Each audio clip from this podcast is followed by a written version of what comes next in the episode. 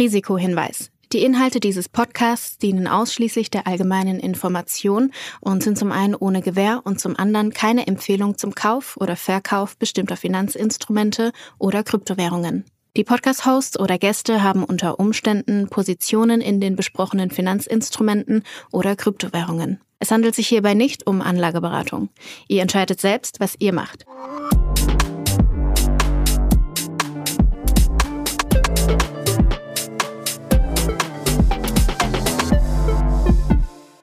Es ist Folge 52 von Alles Coin Nichts Muss, die mal wieder unterstützt wird von Ultimate by Unstoppable, deinem Co-Piloten für die DeFi-Welt. Julius, bevor ich jetzt hier lange rumsabbel, ich würde sagen, es ist die 52. Folge, deshalb werde ich nicht viel sprechen, sondern lass an dieser Stelle mal die Korken sprechen das ist kein Audioeffekt für die Leute, sondern wir sitzen tatsächlich, oder die Leute, die hier zuhören, wir sitzen hier tatsächlich in Illustra Runde zu zweit. Ich gieße uns hier einen feinen Tropfen ein, weil wir haben ein Jahr alles Coin hinter uns. Julius, was wir, trinken wir hier? Wir haben es geschafft. Wir trinken natürlich, äh, was genau, das weiß ich nicht, aber ich, ich sehe das 30 Acker Logo, von daher äh, kann es nur was Gutes sein. Genau, Shoutout an den guten Jochen, der uns hier so ein bisschen unterstützt hat, der uns ja auch schon das ein oder andere Mal besucht hat. Ähm, Genau, wir haben 52 Folgen alles Coin, nichts muss. Ich, sorry, dass ich hier so ein bisschen am Multitasking ist nicht mein Ding. Ich gieße uns hier nämlich nebenbei noch ein. Ich habe im Übrigen noch nichts gegessen. Also es könnte eine sehr, sehr lustige Folge werden. Äh, 52 Folgen, alles Coin, nichts muss. Julius, blick doch mal zurück. Es war ein, glaube ich, sehr, sehr ja, ereignisreiches Jahr. Wie hast du es erlebt? Ereignisreich trifft das ganz gut. Ich glaube, ich hatte dir ja mal, bevor wir überhaupt angefangen, die erste Folge aufzunehmen, habe ich ja mal gesagt, dass ich mir wenig Sorgen mache, dass wir hier genug Content haben werden, weil einfach so viel passiert und, und sich die, das ganze, die Technologie, aber auch irgendwie so alles drumherum so schnell weiterentwickelt. Ah, und ich glaube, das, äh, das Versprechen habe ich eingehalten auf jeden Fall, wenn ich mal so zurückblicke, äh, was wir da alles irgendwie erlebt haben im letzten Jahr und gecovert haben hier. Im positiven wie auch im negativen Sinne war ja auch wirklich viel schlechte News irgendwie dabei in dem, in dem Jahr Bärmarkt. Du bist ja quasi direkt mal mit, mit dem Bärenmarkt eingestiegen in, in diese Thematik. Aber du, also mir macht es nach wie vor sehr viel Spaß. Ähm, ich glaube, es passiert nach wie vor sehr, sehr viel. Ähm, glaube, wir haben es geschafft, dass wir hin und wieder auch mal irgendwie tiefer in Themen eingestiegen sind, äh, sei es jetzt irgendwie so auf der technischen Seite oder so Token Deep Dives auch mal ein bisschen äh, versucht haben, da einzelne äh, Themen so fundamental zu, ähm, zu besser zu beleuchten und, und trotzdem irgendwie, glaube ich, auch noch eine hohe Flughöhe haben, wenn wir so über News und sowas sprechen, dass wir irgendwie das äh, ja, leicht verdaulich hier besprechen und präsentieren, sodass da jeder auch, auch hoffentlich mitkommt. Ich glaube, das ist halt so der Spagat, das haben wir schon sehr schnell gemerkt dann am Anfang der Spagat, den wir machen müssen. So, wir können gerne irgendwie über jedes Detail abnörden und irgendwie irgendwelche äh, DeFi-Tokens äh, besprechen. So, dann wird es halt nischiger. Oder ähm, wir sind halt so komplett High-Level unterwegs, was, was glaube ich auch gut ist, um grundsätzlich Leute abzuholen und um irgendwie die, die ganzen Ereignisse der Woche irgendwie auch Revue passieren zu lassen. Ähm, dann hat das Ganze aber nicht so wirklich viel Substanz und so, da, da bewegen wir uns immer auf dem Spektrum. Und ähm, ja, ich glaube, passt eigentlich, oder? Also ich muss sagen, ich habe ja, für mich war es ja vor allem eine wilde Reise. Ich bin ja komplett als super, super Krypto-Anfänger in diesem Podcast gestartet. Ich kann mich noch daran erinnern, dass du in einem der Vorgespräche mir mal erzählt hast, was überhaupt Airdrops sind und dass es dieses Airdrop-Farming gibt und so eine Geschichte. Und ich habe dich mit leuchtenden Augen angeguckt und habe gesagt, warum zur Hölle mache ich Podcasts? Da habe ich gedacht, ich, ich verbinde beides miteinander. Und ich glaube, die Tatsache, dass wir halt so diesen, diesen Schritt gemacht haben oder diesen Spagat versuchen zu machen zwischen High Level, aber gleichzeitig auch tief reinzugehen, ist auch ein bisschen der Tatsache geschuldet, dass ich halt wirklich als kompletter Noob gestartet bin. Das mhm. heißt, wir sind als muss man auch ehrlich sagen, Anfänger-Podcast irgendwie gestartet. Und Stück für Stück würde ich jetzt mir selbst mal das Lob aussprechen, dass ich in dem Jahr auch eine ganze Menge gelernt habe. Und jetzt, ähm, ja, so halt die Dinge natürlich auch anders verstehe, andere Fragen stelle. Und das wird halt auch, glaube ich, ein Thema sein, wo wir dieses Jahr viel dran arbeiten müssen. Dass wir halt einfach sagen, okay, wie kriegen wir es hin, diese normale Reise für alle Leute, die sie bis dieses Jahr komplett mitgemacht haben, ähm, immer weiterzugehen, aber auch den Leuten, die jetzt erst auf diese Reise aufspringen, trotzdem noch die Möglichkeit haben, einen Teil des Weges mitzugehen. Und ich meine, natürlich sind alle Leute, die hier zuhören, eingeladen, diesen nochmal alle 52 Folgen zu hören. Ihr werdet es nicht bereuen. Also wir haben mehrere Crashes behandelt wir haben äh, ja mehrere Ups und Downs hier gehabt. Ich glaube, es ist trotzdem immer noch unterhaltsam, auch wenn gewisse News natürlich nicht outdated sind äh, oder schon ein bisschen outdated sind. Aber ja, irgendwie müssen wir es natürlich auch gucken, dass wir die, die Leute im nächsten Jahr nicht verlieren. Ja, aber ich glaube, es kommt auch immer wieder so viel Neues dazu. dass man da auch immer wieder so einen ganz guten Einstieg finden kann bei unterschiedlichen Themen, sei es jetzt irgendwie weiß nicht, wenn wir jetzt irgendwie dieses wirklich Decentralized Social auf irgendeine Art und Weise mal, mal ähm, einen größeren Erfolg sehen oder im Gaming-Bereich, den wir schon ein paar Mal behandelt haben, aber ich kenne jetzt niemanden, der irgendwie sagt, ich spiele jede Woche irgendwelche Games mit einer Web3-Komponente oder mit NFTs, so das ist halt noch super nischig. Und ich glaube, da, da, weiß nicht, da werden wir noch genug Überraschungen haben, glaube ich, wo, wo dann, äh, wo dann Leute auch einen Einstieg finden. Und was wir so ein bisschen sehen, ist, dass halt schon die Themen, die wir auch teilweise besprochen haben, ja, dass das jetzt so ein bisschen Früchte trägt. Also, wenn du jetzt irgendwie darüber schaust, was jetzt irgendwie alles an Layer 2, also ja, hier anstoßen erstmal, sorry. Cheers, Alter. Cheers. Äh, was hier so an, an Layer 2 Blockchains gerade aus dem Boden sprießt und, und da alles passiert. Und ich weiß noch, da, so eine der ersten Folgen, da bin ich aus Amsterdam zurückgekommen von der, von der Dev Connect äh, Konferenz und habt ihr gesagt, es ist quasi Layer 2 Season. Äh, so, und das fängt jetzt gerade an. So, und jetzt ein Jahr später hat, ja, schaut es schon so aus, als hat das auch wirklich angefangen. Also, so, man sieht das schon und ich glaube, das wird halt schön zu beobachten sein, wie entwickelt sich das in ein bis zwei Jahren, weil es ist halt nach wie vor eine super frühe Technologie irgendwo und ähm, ich glaube, ja, wir werden da überrascht sein, wie das in ein paar Jahren ausschaut, was sich durchsetzt, äh, te technisch, aber auch vom, vom Produkt her, wo dann wirklich irgendwie äh, Leute das nutzen und was, was sich nicht durchsetzt. Ja, ob es weiterhin irgendwie so dieser wilde Westen bleibt mit viel Spekulation, mit viel, viel Volatilität oder ob das irgendwo auch so ein bisschen natürlich dann äh, ja so erwachsen wird, sag ich mal, und, und sich vielleicht eher an so Aktienmärkte oder, oder, oder ja, irgendwelche Commodity-Märkte angleicht, ähm, von den Spielern, die dort aktiv sind, aber auch von der Art und Weise, wie der Markt sich bewegt. Ja, das werden wir beobachten. Und äh, es wird natürlich immer komplexer, irgendwie auch alles zu covern. Also das merke ich auch teilweise jetzt schon in den, wenn wir uns irgendwie überlegen, was, über was wollen wir sprechen, die Folge. Es passiert halt irgendwie so viel Zeug. Ist mal ein bisschen tricky, da auch irgendwie rauszufiltern, okay, was nimmt man jetzt oder was ist jetzt irgendwie relevant, was ist nicht relevant. Und ich glaube, das wird einfach immer nur noch schwerer werden, weil diese ganzen Ökosysteme immer größer werden, da irgendwie mehr neue Produkte auf den Markt kommen, mehr irgendwie Fundraising passiert, mehr äh, lustige Stories von irgendwelchen, was weiß ich, Airdrops, von irgendwelchen Hacks oder von sonst was. Regulatorisch, so kannst du allein, wahrscheinlich kannst du allein einen Podcast darüber machen, wie sich das regulatorisch irgendwie alles und. Hat dann vier Hörer. Ah, genau, genau, genau. Das wird uns, glaube ich, auch nach wie vor begleiten, das Thema. Das wird nicht einfacher werden. Ich hoffe auf jeden Fall, dass äh, die Leute, die uns im letzten Jahr begleitet haben, uns auch weiterhin begleiten werden. Und ich glaube, das ist auch eine ganz gute Überleitung zu dem, wir haben ja wir haben ja mal so ein Experiment mit den Poeps gemacht. Ich weiß nicht, ob du dich erinnerst. Mhm. Wahrscheinlich wirst du dich daran erinnern. Ähm, wo wir zum Jahresende äh, allen Leuten die Möglichkeit gegeben, ein Poep zu minden, was im Endeffekt eine Art NFT ist, wo du halt irgendwie Anwesenheit auf irgendeinem Event eigentlich bestätigen kannst und damit gewisse Perks und Benefits verknüpft sind. Wir haben dieses Modell halt so ein bisschen genommen und auf den Podcast versucht zu adaptieren. Und damals konnten alle Leute, die uns irgendwie geschrieben haben, dass äh, alles Coins zu ihren Top 5 meistgehörten Podcasts auf Spotify oder wenn sie halt irgendwie bei Apple gezeigt haben, dass sie alle Folgen gehört haben, dann haben sie von uns so ein Poep bekommen. Und ich glaube, es ist jetzt so ein bisschen an der Zeit, wir haben uns sehr lange, lange Zeit Zeit gelassen, äh, den Leuten zu erzählen, was mit diesen Popes eigentlich überhaupt für Perks und Benefits verbunden sind. Wir haben uns jetzt was überlegt. Und äh, gerade, ich finde, so dieses Einjährige ähm, ist ein guter Zeitpunkt, um das einmal zu präsentieren. Was konkret haben wir vor? Wir werden ein bisschen Merch raushauen, äh, wenn man so möchte. Äh, wir haben uns was, äh, glaube ich, ganz, ganz Cooles überlegt und haben einen sehr schönen Pulli designt designen lassen. mit, unserem, mit unserem Input natürlich. Und ähm, haben jetzt ein Formular gebaut, wo man was ist ehrlicherweise noch quasi noch in, in Arbeit. äh, aber idealerweise schaut der Prozess so aus, dass äh, ihr einen, einen Link von uns bekommt und ähm, dort quasi den PowerApp in eurer Wallet nachweisen müsst. Und äh, wenn man diesen PowerApp hält, dann kann man das äh, Formular öffnen. Dort könnt ihr uns angeben, welche Größe ihr von dem äh, Pulli gerne haben möchtet. Es ist auch ein kleiner Sneak Peek drin, wie der ausschaut. Äh, ich hoffe, das macht dann noch mehr Lust drauf. Und eure, eure Adresse und dann äh, schicken wir euch den euch zu. Ähm, natürlich ohne, ohne Kosten. Und ja, freuen uns dann natürlich vielleicht bei der Finance Forward Konferenz, bei der OMR, den ein oder anderen mit dem Pulli rumlaufen zu sehen. Wir werden auf jeden Fall da sein und werden ihn auf jeden Fall tragen. Da vielleicht auch nochmal, um das klarzustellen, also der Pulli ist für alle Power-Halter kostenlos. Also ihr müsst dafür nichts bezahlen. Wie gesagt, das ist eins der Perks und Benefits, die halt für die treuen Hörer der ersten Stunde, der Pulli ist auch so ein bisschen in dem Branding von, von wegen, ja, du bist ein Alles-Coin-OG OG. Äh, und ihr seid damit auch auf dem Pulli verewigt in gewisser Form.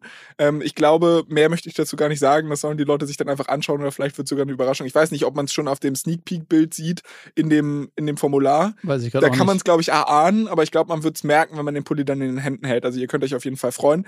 Die Sache ist nur, wie kommen die Leute auf das Formular? Du hast jetzt gerade gesagt, es ist noch so ein bisschen in the making. Wir, wir strugglen gerade noch mit der Web3-Infrastruktur, weil wir es versuchen, darüber abzubilden. Aber wie, also gibt's hier schon Call to Action in dieser Folge oder verschieben wir es auf nächste Folge? Wie wollen wir es machen? Äh, das, das machen wir nächste, nächste Folge. Ich bin gerade dabei zu schauen, inwiefern man ja das quasi token gaten kann dass es quasi einen Link gibt zu einem Formular oder zu einem, zu einem Google Doc, äh, das man nur öffnen kann, wenn man in diesen PowerApp hält. Und dort findet man dann das, das Formular, was man ausfüllen kann.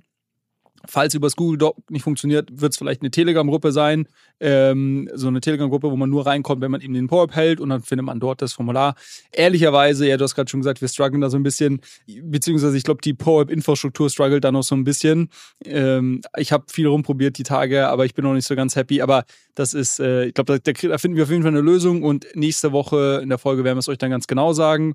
Dann habt ihr da ein paar Tage Zeit, das irgendwie oder ja, habt ihr Zeit, das irgendwie auszufüllen.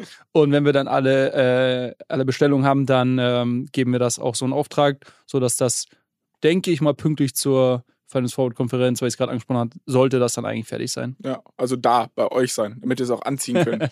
okay, top. Ich würde sagen, das ist auch eigentlich fair, weil wir feiern zwar heute unser Einjähriges, aber ich habe gerade nachgeschaut, unsere erste Folge ist am 9. April rausgekommen. Ja, dann gut. 52 Folgen später, so wir sind jetzt eine Woche vor dem 9. April. Das heißt, nächstes Jahr ist ja, äh, nächste Woche ist ja eigentlich auch noch Einjähriges und dann sind wir noch in Time. Aber gut, genug der Feierei. Ähm, ich muss trotzdem so ein kleines Hühnchen mit dir rupfen. Oder nicht, das ist eigentlich kein Hühnchen, was gerupft werden muss, aber ich frage mich trotzdem, ob wir mit diesem Podcast die richtige Route eingeschlagen sind. Weil ich meine, wir haben zu einem Zeitpunkt, wo Krypto noch geflogen ist, gesagt, lass mal einen Krypto-Podcast machen. Was kann da schon schief gehen? Schief gegangen ist, dass der Kryptomarkt so ein bisschen abgeschmiert ist. Gibt trotzdem spannende Geschichten, aber naja. Ähm, und jetzt sehe ich links und rechts die ganze Zeit AI. Und sehr viele Leute, die irgendwie im Web3-Bereich unterwegs sind, haben jetzt auch eine Meinung zu AI. Hätten wir vielleicht einen AI-Podcast machen sollen oder Du hättest sicherlich auch einen AI-Podcast machen können. Ich meine, du bist ja so ein äh, Schweizer Taschenmesser der, der Podcast-Industrie. Ich sicherlich nicht, ähm, weil ich habe, glaube ich, zum also ich habe da schon eine Meinung und, und schaue mir auch viele, viele Themen an, aber ich glaube, mit Sicherheit keine Expertenmeinung. So, ich glaube, über den Kryptomarkt habe ich, glaube ich, äh, irgendwie ein bisschen mehr Ahnung und irgendwie bin schon länger aktiv und habe irgendwie mehr Sachen gesehen. Äh, aber witzig, dass du es sagst, weil mir fällt es auch auf, dass irgendwie so die ganzen in Anführungszeichen Experten, die sich selber den Titel äh, Web3-Experte gegeben haben, weil sie irgendwie zehnmal auf LinkedIn was gepostet haben, jetzt irgendwie AI-Experten sind. Also ich, ich meine, ich verstehe es so, wenn es dein Produkt ist, irgendwie dich selber zu verkaufen, zu vermarkten, so dann klar, gehst natürlich dahin, wo irgendwie die Attention ist. Ich finde nur quasi dieses Label Experte ist halt irgendwie immer mit Vorsicht zu genießen. Ähm, ich glaube, du kannst halt nur Experte in einem Bereich sein, wenn du dich auch entsprechend lange damit beschäftigst. Und ich hatte gerade gesagt, dass es eigentlich immer schwieriger wird, irgendwie im, im Crypto Web 3 äh, up to date zu bleiben, weil so viel passiert. Äh, so, wenn du jetzt sagst, ja, jetzt habe ich mir das mal ein Jahr angeschaut und bin jetzt hier äh, Experte, jetzt mache ich mal ein Jahr AI und bin aber trotzdem noch Krypto-Experte, das glaube ich halt nicht. Ne? Also quasi, du wirst halt irgendwie viel verpassen. Ich hatte das mal ähm, tatsächlich so 2019 war ich nicht so äh, super aktiv. Äh, zu, erste Hälfte 2019, zweite Hälfte 2018 und bin dann so Ende 2019 wieder, wieder sehr aktiv geworden, also kurz vor dem DeFi Summer und habe dann gemerkt, erstmal, was ich ja schon wieder alles verpasst habe. Und mich hat das unglaublich frustriert. Und das war aber dann eher so eine Motivation, mich wieder, wieder komplett einzulesen. Damals war Maker und diese ganzen ersten DeFi-Protokolle waren so am, am Start. So, so, das nur als Anekdote, wie schnell der Markt sich damals schon ähm, oder die Industrie sich damals schon weiterentwickelt hat. Ich glaube, jetzt ist es noch viel, viel schneller. Ähm, so, deshalb, ich glaube, ja, langfristig ist man, fährt man wahrscheinlich besser, wenn man wirklich Experte in irgendeinem Thema wird. Kurzfristig äh, kann man natürlich jede, jede Hypewelle äh, reiten, die kommen und gehen halt. Das es kommt halt voll drauf an, auf was du optimierst. Ne? Also ja. Wenn es dir halt nur um Reichweite geht, dann ergibt es total Sinn, und das hattest du ja gerade auch schon so ein bisschen gesagt, auf diese Hype-Trains aufzuspringen. Ähm, und da gibt es, glaube ich, auch genug Leute, die sich sowas dann anhören. Ob das jetzt gut oder schlecht für den Space ist, sei mal dahingestellt. Aber du kannst als Medienmachender da definitiv viel Geld mit verdienen. Ähm, ich glaube, wenn du halt wirklich an den Space glaubst und halt sagst, okay, du willst deiner Expertenmacht wegen Willen äh, irgendwie in dem Space halt auch arbeiten. Dir geht es nicht nur darum, irgendwie einen erfolgreichen Podcast zu machen, sondern du, du, du arbeitest halt vielleicht mit Crypto-Companies noch zusammen und halt wirst von den Personen, die den Space wirklich voranbringen, auch ernst genommen. Das ist natürlich eine andere Sache. Und ich glaube, die Spreu vom Weizen trennt sich immer. Das ja, hast du ja in jedem Bereich, der in irgendeiner Form gehypt wird. Und ich glaube, die Leute, die halt vielleicht auf LinkedIn oder was weiß ich am bekanntesten sind für irgendwie Web 3 oder sowas, das sind nicht zwangsläufig die Leute, die in der Community komplett low-key unterm Radar, die sind die auf, am heiligen. Auf gar keinen Fall, ja. das sind die überhaupt nicht die Leute. Genau, so. Und also der Einzige, der vielleicht Reichweite hat und für sein Brain gefeiert wird, ist ein Vitalik oder sowas, wo du halt sagst, so, okay, der kann wahrscheinlich, also, ja, aber, aber der, der, der hat ja nie drauf angelegt. Der optimiert ja nie drauf. Genau. Also wenn du dir mal anschaust, wie kryptisch dem seine Posts teilweise geschrieben sind, der optimiert auf jeden Fall nicht auf Reichweite. Das finde ich im Übrigen auch so geil, ne, weil äh, Ethereum, und wir schwenken gerade vollkommen ab, das muss der, das muss der gute 30-Jacker hier sein, aber es, es ist trotzdem so eine Sache, wenn du überlegst, eigentlich aus Marketingperspektive hätte Ethereum überhaupt nicht funktionieren dürfen. Also es ist eine super smarte Lösung und so weiter. Aber wenn du halt überlegst, äh, also in ganz vielen Startup-Bereichen gewinnt nicht zwangsläufig die Company, die das Superior Product hat oder was weiß ich, sondern Leute, die halt gutes Business Development machen, äh, schnelles Marketing machen und so weiter und so mhm. fort. Und Ethereum hat's halt wirklich eigentlich nur übers Produkt geschafft, oder? Also ich meine, weil der, der Typ ist ja jetzt, der ist super smart, aber Botschaften so krass zu vereinfachen, habe ich jetzt bei ihm noch nicht gesehen. Also wahrscheinlich geht in seinem Brain noch viel, viel mehr ab und er vereinfacht das schon krass für Leute wie uns, aber so, es ist trotzdem der allgemeinen Bevölkerung eigentlich überhaupt nicht zugänglich. Und deshalb wundert mich fast, dass es dieses ja. Projekt so weit gebracht hat. Ja, Ethereum hat aber auch lange Zeit gestruggelt. Also ich meine, ich glaube, was, was Ethereum zugute gekommen ist, dass es die erste also genauso wie, wie oder vielleicht nicht genauso, aber Bitcoin war die erste äh, Blockchain und ja, Blockchain-Anwendung. Ähm, Ethereum war so die erste Smart Contract-Plattform äh, wirklich. So und, und hat so dieses Thema quasi äh, der World Computer, Smart Contracts und sowas natürlich irgendwie für sich, sehr stark für sich gewonnen. Und lange Zeit aber auch schon gestruggelt, da wirklich irgendwie Traction drauf zu bekommen. Dann gab es den DAO-Hack, dann gab es irgendwie Ethereum Classic und irgendwie 100 Leute, die dagegen geschossen haben und das hat schon eine Weile gedauert und ich gebe dir absolut recht, auch die Kommunikation, das was, also die Ethereum Foundation, die ja nach wie vor stark auch involviert ist, die Kommunikation von denen war auch lange Zeit ähm, eine Katastrophe, also die Website und so weiter. Und das ist übrigens, ähm, das muss man glaube ich mal erwähnen, das ist mittlerweile richtig, richtig gut. Also wenn man jetzt äh, auch für jeden, der sich informieren möchte, ähm, über so Themen wie, wie Layer 2s, was heißt irgendwie jetzt der Merge oder was auch immer, ähm, ich meine, das ist jetzt Ethereum-spezifisch, aber ist, ist ja irgendwo ein wichtiges Ökosystem. Äh, wenn man sich da informieren möchte, die, äh, die äh, Webseite von Ethereum, ich glaube, dot, was ist das, .org, glaube ich, oder sowas, äh, von der Foundation, die ist richtig, richtig gut mittlerweile. Also wirklich top, top Ressourcen. Das hat sich schon gewandelt. Ähm, und die haben da über die Jahre, glaube ich, auch viel dazugelernt.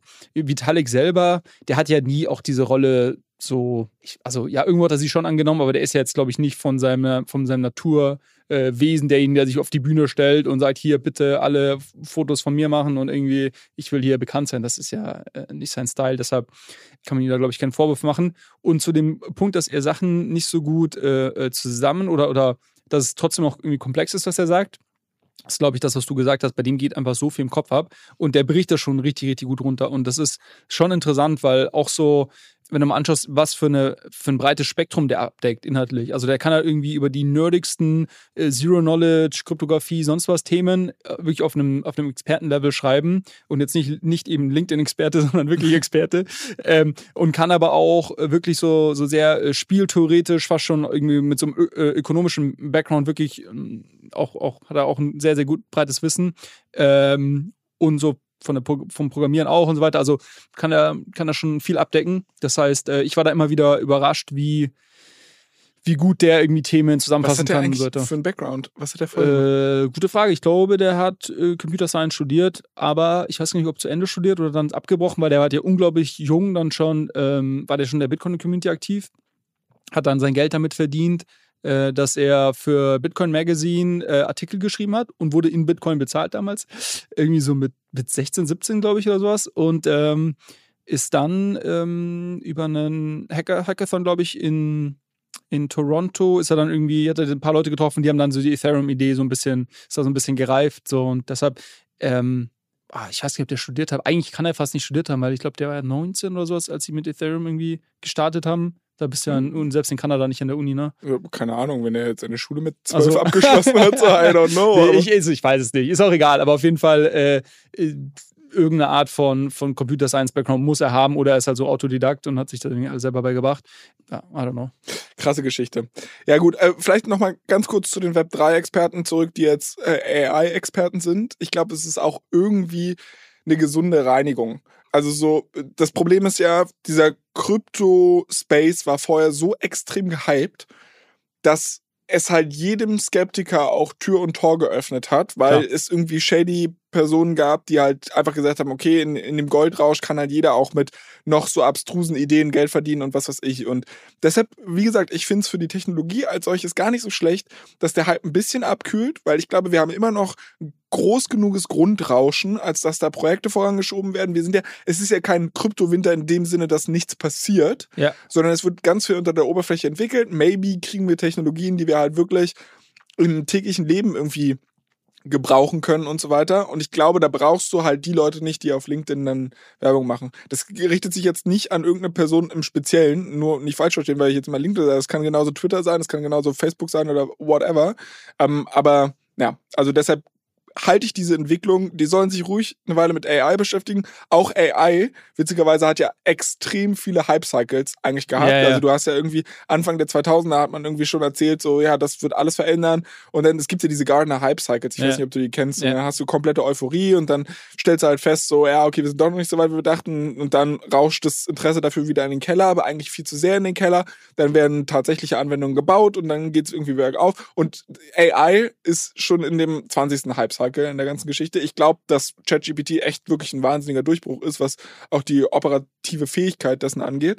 Aber ja, deshalb finde ich gut, dass die Leute weiterziehen von Hypecycle zu Hypecycle. Wir machen ja auf jeden Fall noch mindestens mal ein Jahr alles kann, nichts muss. Bist, und bist du Krypto-Experte offiziell? bist du von mir deinen dein Meisterbrief hast mit dem offiziellen Titel Krypto-Experte? Darauf freue ich mich. Aber das dauert noch ein bisschen mit Freund. Oh Mann, oh Mann, oh Mann. Oh. ja, okay, dann lass uns doch am besten direkt einsteigen, damit ich hier noch ein bisschen was dazulerne. Wir haben jetzt sehr viel äh, so seichtes Blabla gemacht. Jetzt lass uns in die echten Themen einsteigen. Ich habe gesehen, letzte Woche, Binance hat ein bisschen Probleme bekommen. Wir haben hier noch drüber gesprochen, dass Coinbase sich mit der SEC anlegt und ja. zack, boom, wird die Keule auch gegen Binance rausgeholt. Nicht von der SEC, aber. Ja, richtig, ja, witzig. Also wir haben jetzt irgendwie, ich glaube, schon konstant über einen Monat gefühlt jede Woche neue News, wer von irgendeiner Behörde in den USA eine über den Deckel bekommt. Ähm, das heißt, äh, nochmal, wenn wir nochmal uns zurückerinnern, es gibt ja diese äh, Operation Choke Point, also diese quasi Idee, dass die, dass die, dass es ein ja, eine koordinierte Attacke äh, seitens der, der, politisch motiviert in den USA gibt, dagegen irgendwie gegen die Kryptoindustrie. So, so würde ich es mal zusammenfassen. Äh, und, und wenn man daran glaubt, dann äh, glaube ich, findet man genug Datenpunkte in den letzten Wochen, die einen irgendwie in diesem Glauben bestätigen. Ähm, diese Woche war es so, dass die CFTC, also das quasi das Pendant zur, zur SEC, sich jetzt Binance vorknöpft und dort eine Beschwerde, glaube ich, ist das richtige Wort, äh, äh, vorgelegt hat, ähm, die tatsächlich ziemlich äh, schwere Vorwürfe aufweist. Das Hauptthema ist, dass Binance sich nicht, nicht genug dafür getan hat, dass US-Bürger nicht auf der Binance.com, also der internationalen äh, Binance-Plattform aktiv waren. Ich glaube, das muss man verstehen. So, deshalb haben ja diese meisten Kryptobörsen, die international tätig sind, immer eine US-Tochter. Also auch äh, hier FTX hatte ja auch eine äh, US-Tochter. Kraken hat das, glaube ich. Äh, Binance hat Binance US. Es sind separate Entitäten, wo ähm, man auch dann andere Produkte vorfindet als auf den internationalen Seiten, äh, die aber US-Bürger nutzen können. Und ähm, dass jedem, der irgendwie öfters ja auf unterschiedlichen Börsen aktiv ist oder schon mal irgendwelche Coins auf irgendwelchen so, so äh, ICOs oder sowas gekauft hat, da muss man auch immer sagen, ich bin kein Bürger von den und den Ländern und die USA sind nicht immer dabei. Äh, so. Und das hat irgendwie, ja, das hat regulatorische Gründe. Ähm, so, und was, was jetzt halt, äh, die CFTC sagt und auch relativ gute Beweise für hat, ist, dass Binance vor allem, glaube ich, in den Jahren 2018 bis 2020 geht es, oder 2018 zu 2019, ähm, nicht, davor, nicht genug dafür getan hat, äh, amerikanischen Bürgern, die auf Binance gehen wollten, äh, richtiges KYC zu machen oder die halt äh, entsprechend zu, zu, zu blocken. Und es ging so, sogar äh, so weit, dass sie quasi ihren VIP-Usern, also denen, denen sie, die sie eigentlich unbedingt drauf haben wollen, äh, Anleitungen geschickt haben, wie man dann mit dem VPN äh, quasi das umgehen kann und so weiter und so fort. So, ich glaube, das ist so der, der größte Vorwurf tatsächlich. Dann gibt es noch einen äh, Vorwurf, dass äh, Binance selber mit, glaube ich, 300 Accounts äh, auf ihrer eigenen Plattform getradet hat, also quasi gegen ihre Nutzer getradet hat. Dann gibt es auch Vorwürfe persönlich gegen CZ, also gegen den Gründer von Binance, dass der irgendwie da auch mit mehreren Accounts aktiv ist und, und rumgetradet hat und so weiter. Ähm, ich habe einige Threads dazu die Woche gelesen, was bei mir wirklich so hängen geblieben ist, sind eigentlich zwei Themen. Das eine ist wirklich so dieses quasi äh, äh Geofencing, also quasi US-Bürger von der Nutzung der, der Binance-Plattform äh, abzuhalten. Ähm, und das andere ist dieses Thema mit den äh, eigenen Accounts, ähm, ähm dass sie quasi auf ihrer eigenen Plattform getradet haben. Binance hat natürlich auch ein Statement rausgebracht und das irgendwie äh, klargestellt, dass sie irgendwie äh, äh, Market Leader sind, dass sie dass keiner so einen, so einen sophistizierten Ansatz hat, irgendwie die die äh, Location ihrer User oder derjenigen, die auf die Webseite kommen, zu tracken, dass sie äh, da sehr, sehr weit fortgeschritten sind und so weiter. Sie haben aber in Ihrem Statement auch nicht direkt gesagt, dass Sie in der Vergangenheit das quasi vielleicht nicht zu 100 Prozent gemacht haben. Ähm, so und zu dem Thema mit dem, dass Sie gegen Ihre User traden, das haben Sie, glaube ich, erstmal verneint. Äh, hatten da auch irgendeine gute Erklärung für.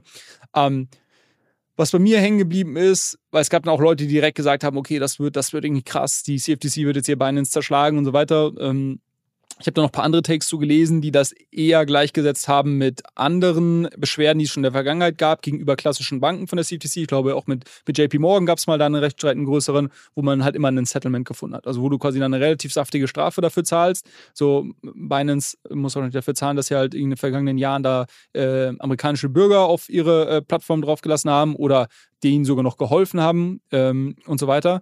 Und ähm, werden da sicherlich ein paar Milliarden zahlen müssen und dann wird das gesettelt. Das ist jetzt mein Verständnis von der Sache. Äh, bin aber, wie gesagt, da kein Rechtsexperte. Es kann auch sein, dass wir hier in ein paar Wochen stehen und irgendwie Binance richtig Probleme hat. Ähm, hoffe ich natürlich nicht, weil Binance ist irgendwo mittlerweile nach den ganzen Pleiten so. der fällt in der Brandung. Ist schon ein wichtiger Spieler. So.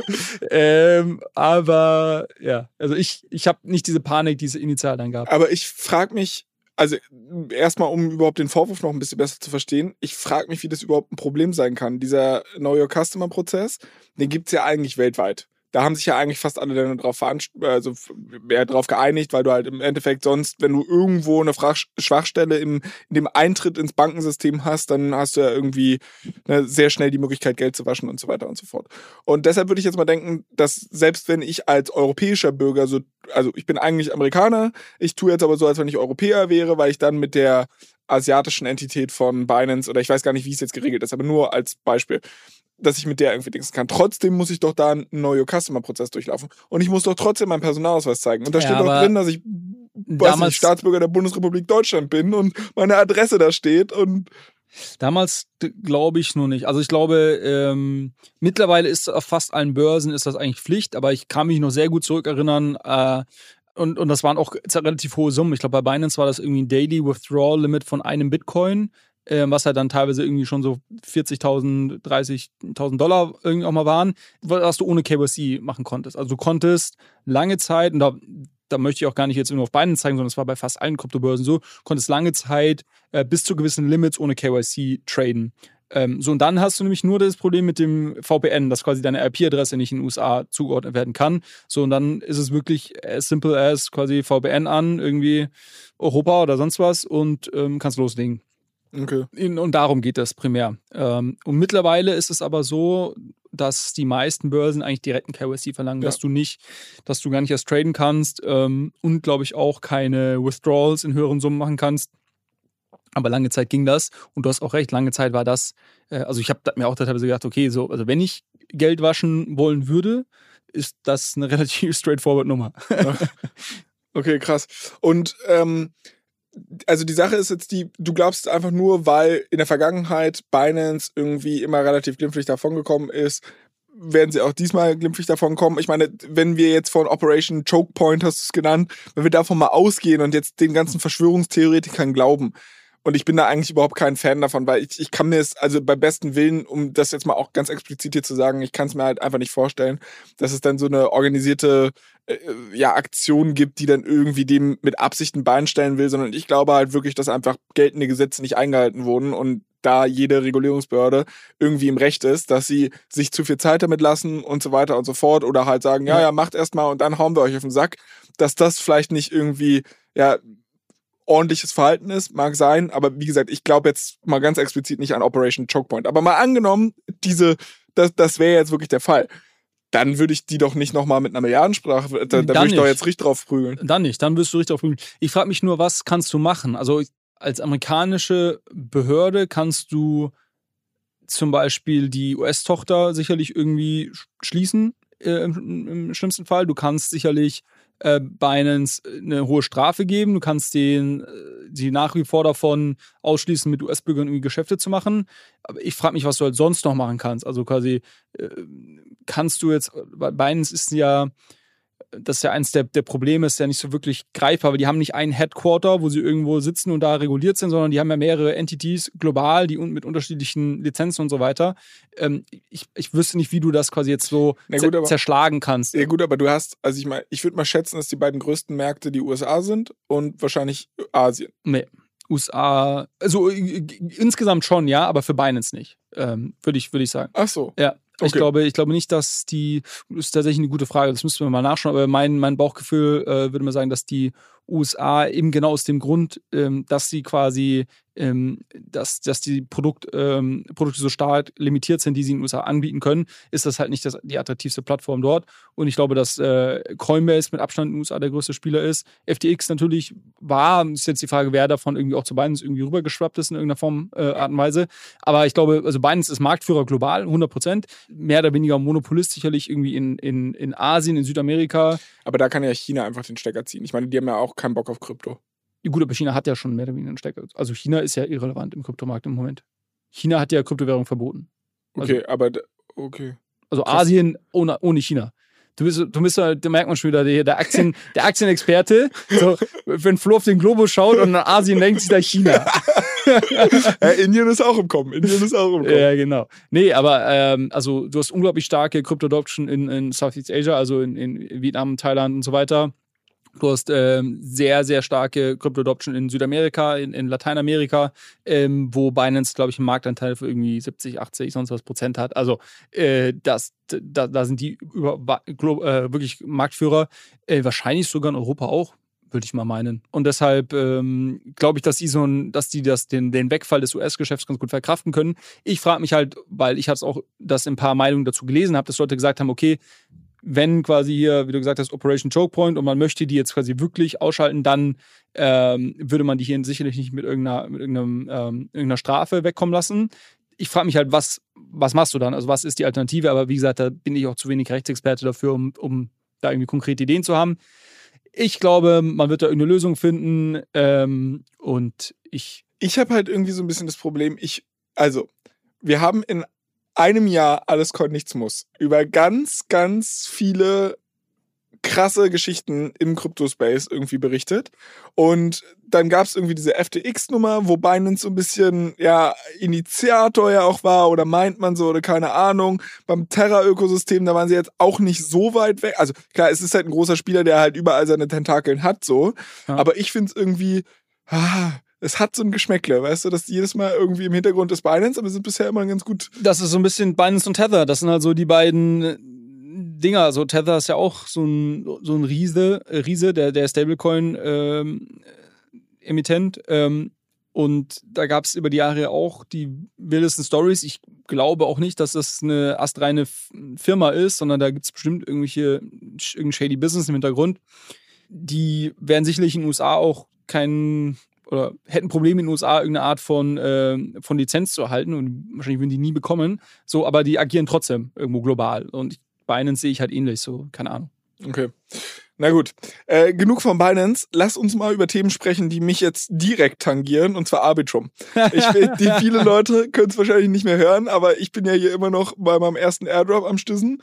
Und ähm, ich habe tatsächlich, muss ich dir beichten, letzte Woche kurz überlegt, ob ich verkaufe. Und? Weil der Kurs immer weiter runtergegangen ist. Und ich meine, ist jetzt nicht so, dass das ein großes Problem wäre. Also ich verstehe halt schon, dass insbesondere im Aktiengame. Ne? Wenn Aktien günstiger werden, bin ich auch eher so der Typ, der nachkauft, äh, solche Dip-Phasen super aussetzen kann und da eigentlich kein Problem habe. Also ich weiß, dass psychologisch fallende Kurse. Aber in dem Augenblick, wo ich eigentlich gar nicht verstehe, was ich halte, ist halt so, boah, ey, ich könnte jetzt hier Cash XYZ haben oder so. Ich bin tatsächlich schon auf Uniswap gewesen. Ich war kurz davor, die Transaktionen zu underwriten.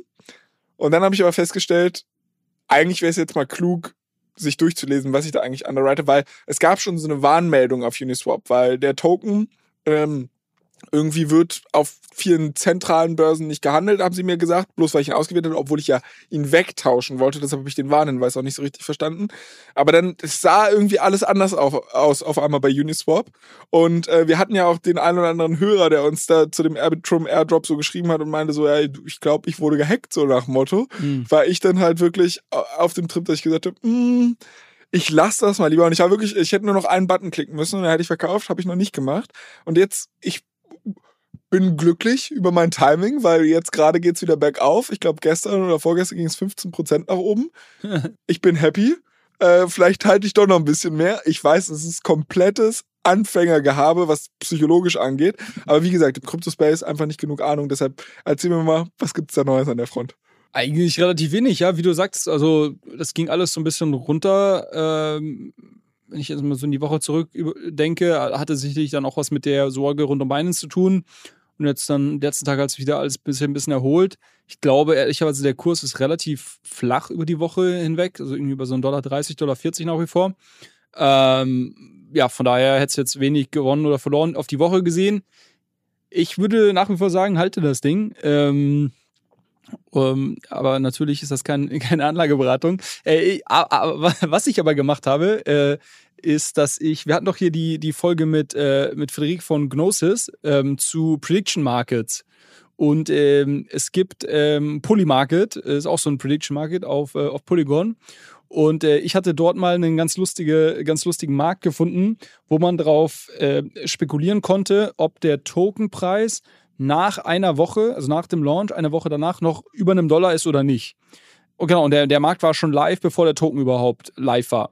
Und äh, ich, ich habe das mir damals angeschaut und fand irgendwie die, äh, die Orts irgendwie relativ, relativ schön und habe dann darauf gewettet, dass der Token quasi nach einer Woche über einem Dollar ist. Und jetzt habe ich vorhin reingeschaut, äh, hier auf dem Zug nach Hamburg und äh, ja, lag ich richtig und habe dann hab jetzt quasi gewonnen. Aber das ist dann halt komplett binäre Wette. Also du sagst ja. halt, du, es gibt verschiedene Events, kannst du die selbst vorher definieren oder ist es einfach so, dass. Du kannst selber, glaube ich, auch einen Markt erzeugen aber in der Regel quasi, also ich habe halt, ich weiß nicht, ich habe das irgendwo gesehen. Irgendwie hat er das auf Twitter gepostet und hat halt so geschrieben, Free Money.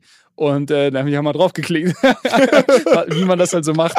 Und, ähm, und äh, Free Money in dem Sinne von, dass die Person, die das geteilt hat, gemeint hat, okay, das ist halt äh, eigentlich die Wahrscheinlichkeit 100%, dass der nach einer Woche noch über einem Dollar ist, weil Warum? ich glaube, das war einfach so die, die Spekulation, zu welchem Preis wird der Token launchen, wie wichtig ist das Ökosystem, was sind Referenzwerte, hatten wir damals auch hier besprochen mit Optimism und so weiter. Und es hat schon viel darauf hingedeutet, dass das quasi sich so in dieser Range zwischen 1 und 2 Dollar erstmal einpendeln sollte. Aber wer nimmt dann die andere Seite dieser Wette an? Scheinbar gibt es da genug Leute, ja. Das ist eine sehr unbefriedigende Antwort. Ich weiß es nicht. Ich kann dir jetzt die Blockchain-Adressen vorlesen, aber ich weiß nicht, wer, wer das genau ist. Krass. Also andere Leute aber halt. Offensichtlich ja auch sehr viele, weil wenn du sagst, die Orts waren attraktiv. Ja, ich glaube, ich, glaub, ich habe jetzt so, ähm, also ich habe 40, 40, also es war quasi äh, bei 60 Cent bepreist. Also ich habe jetzt quasi 40 Prozent drauf gemacht in der Woche. Krass. Ist okay. Naja, Mann, egal, ey, aber das nur. Und, und sowas sagst du mir wieder nicht vorher, weißt du? Das ist einfach nur traurig. es gibt jetzt, ich habe geschaut, wie, heißt, wie heißt das Ding? Warte, ich schreibe mir das hier mal auf. Polymarket. Äh, es gibt aktuell eine Wette, ob der Token zuerst bei 1 Dollar oder bei 2 Dollar landet. Uh. Das ist schon wieder sehr schwierig. Uh, das ist ja nicht Free Money, das will ich nicht. also ich muss Du hättest dich vor einer Woche auch nie getraut, darauf zu wetten, dass der nach einer Woche noch über Nee, auf Dollar ist. Fall. Eben, genau. Aber jetzt hast du ja gewonnen und jetzt, Jetzt denke ich mir so, hättest du mir vorher sagen können. Nee, aber ähm, was man noch, glaube ich, zu Arbitrum sagen kann, äh, hier, dass äh, unsere Freunde von, von Ultimate Arbitrum jetzt integriert haben, das habe ich die Woche gelesen, finde ich sehr, sehr cool. Also die geben da wirklich Gas. Was heißt das, sie haben das integriert? Also ich kann das jetzt da handeln oder? Die Blockchain, nicht Ja. den, also den Okay. Token kannst du dann auch handeln, aber Okay. quasi die Blockchain ist integriert. Das heißt, du kannst jetzt unterschiedliche Assets auf Arbitrum handeln, also auf der, der Blockchain, ähm, kannst somit halt auch irgendwie hier dein GMX und so weiter. Das ist ja krass, wie schnell das ging. Also wenn ich überlege, so, die Jungs sind ja zuerst mit Solana rausgegangen und dann hat es ja schon noch mal so ein paar Halbe- Monate gedauert, halbes bis, Jahr fast, ne? ja, bis Ethereum dann kam. Und jetzt so zack, aber liegt wahrscheinlich daran, dass Das ist- Das ist auf halt der, der Vorteil von, von EVM-Kompatibilität, also die ganzen Layer 2s, ähm, die dann nochmal zu integrieren, wenn du Ethereum schon mal irgendwie von der Codebasis integriert hast, ist ja kein Hexenwerk mehr, also immer noch eine tolle Arbeit, ich möchte das gar nicht kleinreden, aber geht natürlich dann äh, entsprechend schneller. Die Jungs hatten aber Pech, das habe ich gesehen, das ist super witzig auch. Äh, die hatten irgendwie dann so ein Twitter Spaces mit, mit Arbitrum geplant was für die schon auch relevant ist, weil Arbitrum natürlich irgendwie, ich glaube, weiß nicht, ein paar hunderttausend Twitter-Follower hat, also schon noch sehr, sehr groß ist natürlich und Reichweite schafft. Und irgendwie fünf Minuten bevor dieser Twitter-Space live gegangen ist, hat Twitter den Arbitrum-Account suspendet. Für, für, aus irgendeinem Grund, den Oh, das heute, Mann. glaube ich, keiner weiß. Und dann habe ich irgendwie so einige traurige äh, Gesichter gefühlt äh, gesehen auf Twitter, die dann gesagt haben, ja, müsst ihr irgendwie verschieben. Äh, blöd gelaufen, den Account gibt's mittlerweile wieder, also alles gut, aber das, Okay. äh, das war vielleicht so, so ein bisschen Pech, aber ansonsten sehr, sehr cool. Ich wollte das erwähnt haben. Ähm, jetzt auf, auf Ultimate eben auch Arbitrum. Okay, dann äh, Peter, Max, falls ihr das hört, unser Beileid zu dem, aber wir freuen uns drauf auf den nächsten Twitter Space, der dann hoffentlich stattfinden wird. Kleiner Verbraucherhinweis von unserem Werbepartner. Unstoppable Finance will Menschen überall einfachen Zugang zur Welt der Decentralized Finance ermöglichen. Das erste Produkt, das das Berliner Team rund um die Macher der Solaris Bank und der Börse Stuttgart Digital Exchange heißt Ultimate. Das ist eine mobile App, die Anlegern super easy Zugang zu geprüften und verifizierten DeFi-Produkten ermöglicht. Hab mir sagen lassen, dass die Profis sowas DeFi-Wallet nennen. Entscheidend ist, dass die Ultimate Wallet die Vermögenswerte der Nutzer nicht verwahrt. Die Nutzer behalten die Kontrolle über ihre Private Keys, haben aber die Möglichkeit, sie in der Cloud zu sichern, um sie vor versehentlichem Verlust zu schützen. Your Keys, Your Coins. Die Mission von Ultimate besteht darin, sowohl eine nutzerfreundliche App als auch kuratierten Zugang zu Protokollen bereitzustellen, auf die sich Nutzer verlassen können. Sozusagen ein Co-Pilot, um die DeFi-Welt mit Zuversicht zu navigieren. Ultimate ist made in Germany von den führenden Köpfen der Kryptoszene, weltweit verfügbar und internationale Top-VCs sind darin investiert. Weil wir aber gerade schon so in dieser Arbitrum-Ecke sind. Du hast mir aus dem Zug so ein bisschen Themen zugetickert, worüber wir heute sprechen werden. Und unter anderem hast du mir gesagt, du willst über die L2 Season sprechen, L2. So viel. Ich kann mich noch dran erinnern. Da, guck mal, heute einjähriges, wir dürfen ein bisschen in Erinnerung schwelgen. Ähm, ganz am Anfang hast du in der dritten oder vierten Folge mal ins Google Doc äh, reingetickert. 22L2 oder irgendwie sowas. Und das war der Hashtag so von wegen 2022 wird das Jahr für Layer 2s. Und ich habe es ja damals überhaupt noch nicht verstanden. Jetzt weiß ich zumindest mal, wenn da L2 im Skript steht, du willst über Layer 2s sprechen. Warum ist jetzt die L2-Season oder willst du mir damit sagen, dass die L2-Season vorbei ist? Nee, ich glaube eher so, äh, wahrscheinlich ist sie eher in 2023 als 2022. ähm, was, genau, worüber ich sprechen wollte, war, dass ähm, jetzt äh, diese Woche es da einige News gab. Wir haben letzten Freitag bei der Aufnahme noch darüber spekuliert, ob ZK Sync, was auch ein Layer 2 Blockchain ist, ob die live gehen werden im, im Mainnet, Sind was sie? dann auch der Fall war, ja. Also zum, zum Du Zeitpunkt altes Trüffelschwein. zum Zeitpunkt der Aufnahme war das dann quasi schon, ähm, schon Geschichte. Ähm, Zur Ausstrahlung meinst du? äh, zur Ausstrahlung, ja, sorry. Dann gab's äh, Polygon, die jetzt auch mit ihrem äh, ZK ähm, Layer 2 die Woche gelauncht sind. Und es gab News, dass Consensus, ähm, Consensus ist die, das Unternehmen hinter Metamask und Infura, äh, dass die jetzt auch einen eigenen Layer 2 gerade bauen. Ähm, und es gab noch ein paar News zu, zu dem Layer 2, den Coinbase gerade baut. Also Scroll, was ein weiterer Layer 2 ist, die haben irgendwie News, dass sie bald, was sie bald launchen. Also die Dinger sprießen aus dem Boden, es ist Frühling, die ganzen Layer, Layer 2 äh, Blüten wachsen. Aber dann lass uns doch vielleicht nochmal Komplett crazy. Aber dann lass uns doch vielleicht nochmal einen Schritt zurückgehen. So, wa warum eigentlich? Also Layer 2, so wie ich es verstanden habe, ist im Endeffekt eine Skalierungslösung für Ethereum. Das Problem ist, Ethereum kann nur eine bestimmte Anzahl von Transaktionen pro Sekunde, Minute lege an, welche Zeiteinheit du auch immer anlegen möchtest, verarbeiten und dann ist halt Schluss. Bedeutet, wenn du halt irgendwie Applikationen darauf laufen lassen möchtest, die extrem viele Transaktionen beinhalten, dann werden diese Transaktionen entweder sehr, sehr teuer, weil du dich halt vordrängelst in der Schlange, oder sie werden halt sehr lange dauern, was halt dazu führt, dass du halt viele einer der Gründe, warum Ethereum Liquidity Pools hat, ist der Grund, warum es nicht besonders skalierbar ist. Und deshalb hat man gesagt, okay, wir brauchen eine andere Lösung als das traditionelle Modell der Börsenwelt, nämlich Market Maker. Ja. So, und jetzt hat man halt gesagt, na okay, pass auf, wir bauen einfach, guck mal, wie ich jetzt hier schon referieren kann über Layer 2, das hätte ich vor einem Jahr noch nicht gekonnt. Also, dann äh, hat man dann irgendwie gesagt, pass auf, dann lass uns doch einfach eine zweite Schicht einziehen, Layer 2, und zu sagen, wir bündeln vorher mal ein paar Transaktionen und tun die dann gebündelt in die Ethereum-Blockchain, was halt dazu führt, dass wir viel, viel skalierbarer sind. Also halt so eine Zwischenschicht eingeschoben. Warum zur Hölle also reicht nicht eine. Wir haben doch jetzt Arbitrum, der Token geht, der soll schön ein bisschen nach oben gehen. Warum fummeln die jetzt alle noch an anderen Layer 2s rum?